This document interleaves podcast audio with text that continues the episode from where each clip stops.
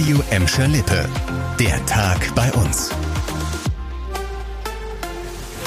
Mit Annika Böhnig, hallo zusammen. Autoscooter, Riesenrad, Champignonpfanne und Gummibärchen-Schnaps, all das ist Krange. Und darauf müsst ihr gar nicht mehr allzu lange warten. In knapp einer Woche startet die Kranger Kirmes und auf dem Festplatz in Herne sind die Vorbereitungen heute in die heiße Phase gegangen. Noch gleicht das Kirmesgelände am Rhein-Herne-Kanal einer riesigen Baustelle. In dieser Woche sind viele Schausteller mit ihren Buden und Fahrgeschäften von der Rheinkirmes aus Düsseldorf rübergekommen und bauen jetzt hier auf Kranger auf. Laut Veranstalter läuft aber alles nach Plan und bis zum ersten Kirmestag nächste Woche Donnerstag soll alles fertig sein.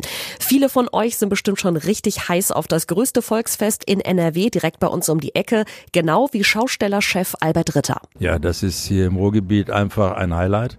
Man trifft sich, man äh, freut sich miteinander. Es ist Stätte der Menschlichkeit, der Begegnung. Also wir Schausteller haben alle Weichen gestellt, dass es ein tolles Fest geben kann. Sind ja auch fast hier schon 80 Prozent da und es wird wacker aufgebaut, alles geputzt und poliert, damit man richtig schön auf Krange feiern kann. Der Kirmesplatz wird auf jeden Fall voll in diesem Jahr, hat uns Ritter erzählt. Es hat nämlich deutlich weniger Absagen gegeben als noch im letzten Jahr. Und nächste Woche werden auch noch die letzten freien Plätze vergeben. Die Kranger Kirmes geht vom 3. bis zum 13. August. Am 4. August, also nächste Woche Freitag, ist die offizielle Eröffnung mit Fassanstich durch NRW-Ministerpräsident Hendrik Wüst.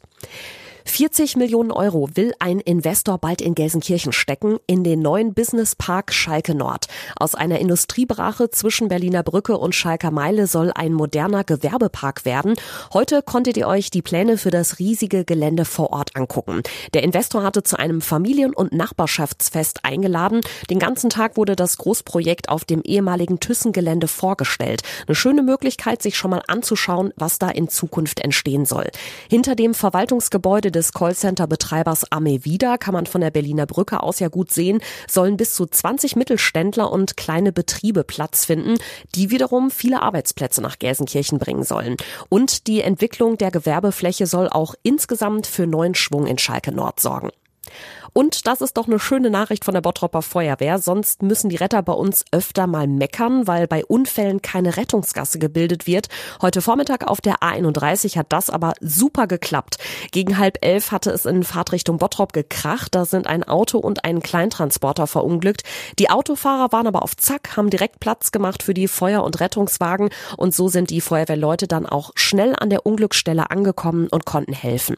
Tatsächlich lief der Einsatz sogar unter dem Stichwort Massenanfall von Verletzten. Es waren nämlich insgesamt sieben Menschen verletzt, zwei davon sogar schwer. Alle sieben kamen ins Krankenhaus, die Unfallwagen wurden abgeschleppt. Und auch bei der Feuerwehr selbst ist alles vorbildlich gelaufen bei diesem Einsatz. Die Bottropper haben nämlich Unterstützung von den Kollegen aus Gladbeck, Oberhausen und Dorsten bekommen. Da klappt die Zusammenarbeit also auch. Das war der Tag bei uns im Radio und als Podcast. Aktuelle Nachrichten aus Gladbeck, Bottrop und Gelsenkirchen findet ihr jederzeit auf radio und in unserer App.